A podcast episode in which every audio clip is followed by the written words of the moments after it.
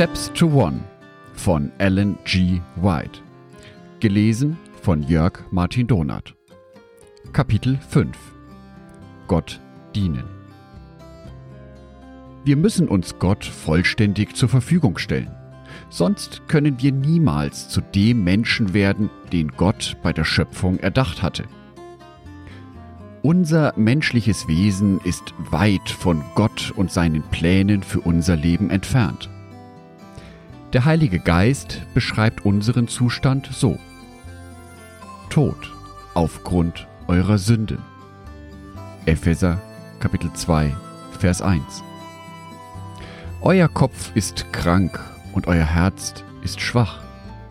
Vom Scheitel bis zur Sohle gibt es nichts Gesundes an euch.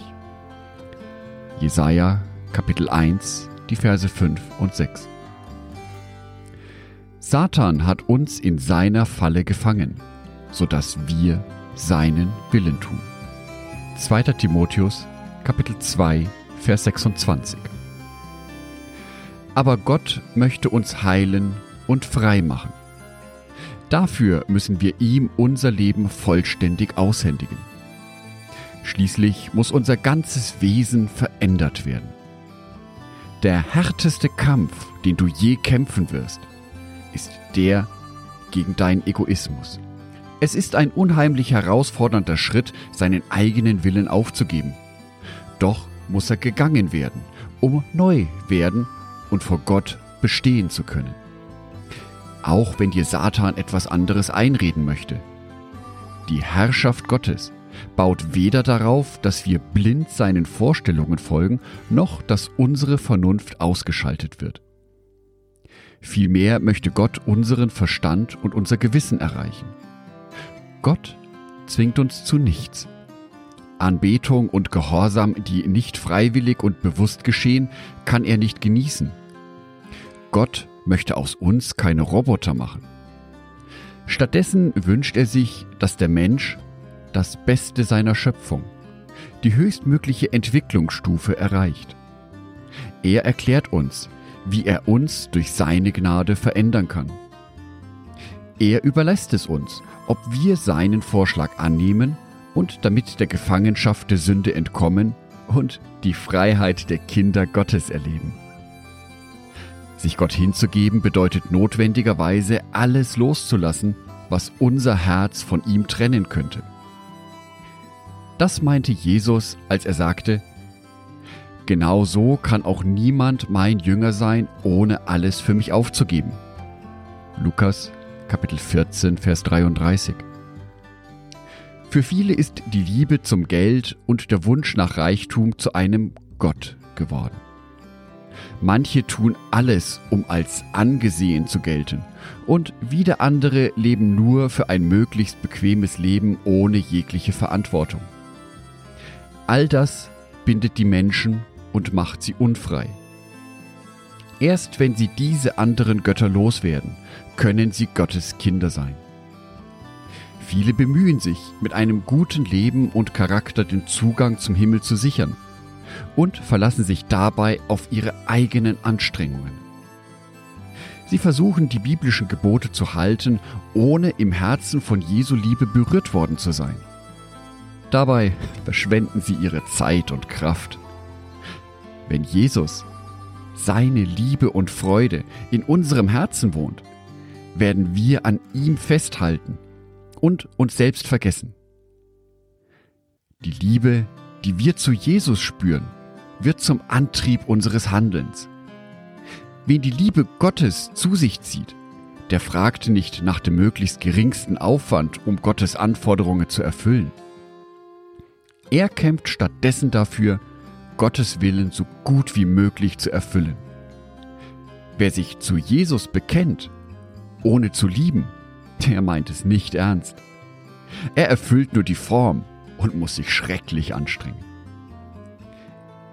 Vielleicht denkst du, es sei ein zu großes Opfer, Jesus dein gesamtes Leben hinzugeben. Dann solltest du dich fragen, was gab Jesus für mich. Der Sohn Gottes gab alles, damit wir von den Sünden befreit werden. Sein Leben, seine Liebe, seine Schmerzen. Wie können wir unsere Herzen da nicht an ihn verschenken?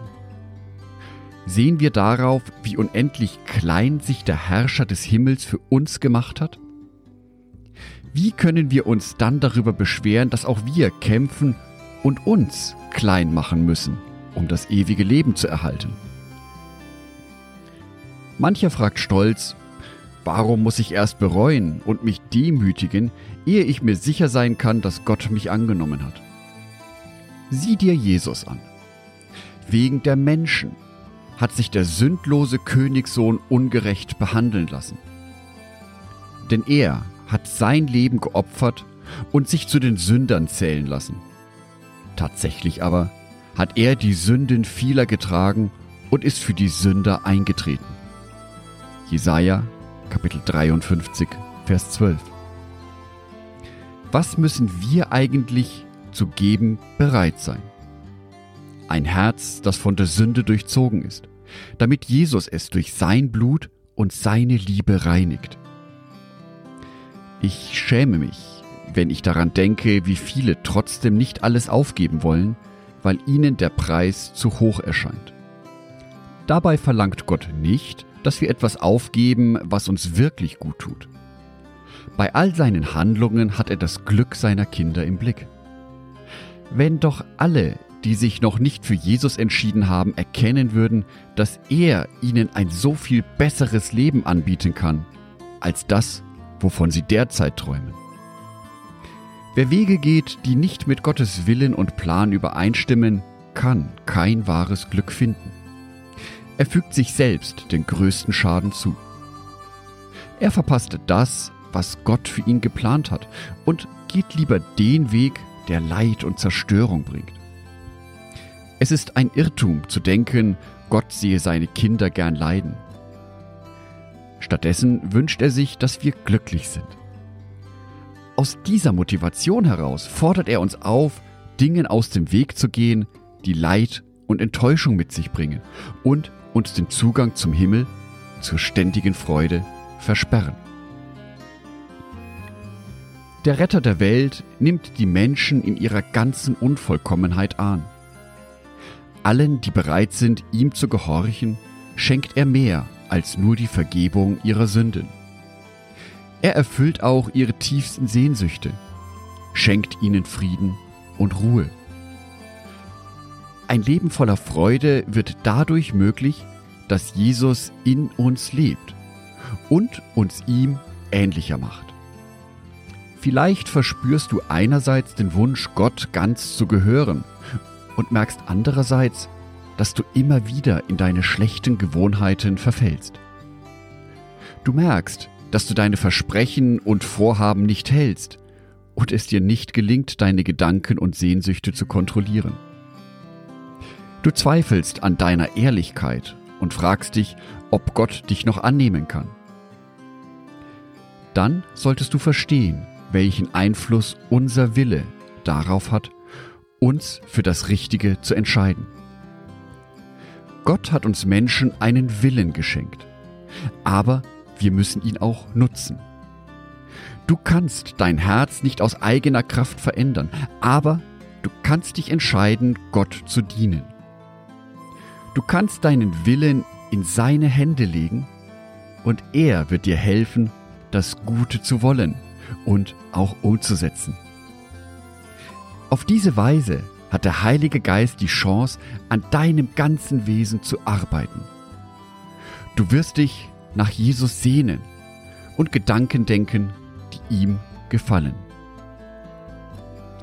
Der Wunsch nach einem freundlichen und heiligen Herzen ist gut, jedoch nur, wenn er auch dazu führt, dass wir Gott unseren Willen übergeben. Wir müssen uns für Jesus entscheiden, sonst werden wir verloren gehen.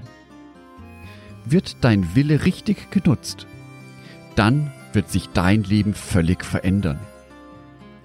Wenn du deinen Willen Christus anvertraust, verbündest du dich mit einer Macht, die stärker ist als alle dunklen Mächte. Du erhältst Kraft von oben, an dem richtigen Weg festzuhalten. Durch kontinuierliche Hingabe an Gott wird es dir möglich sein, ein neues Leben zu leben, ein Leben aus dem Glauben.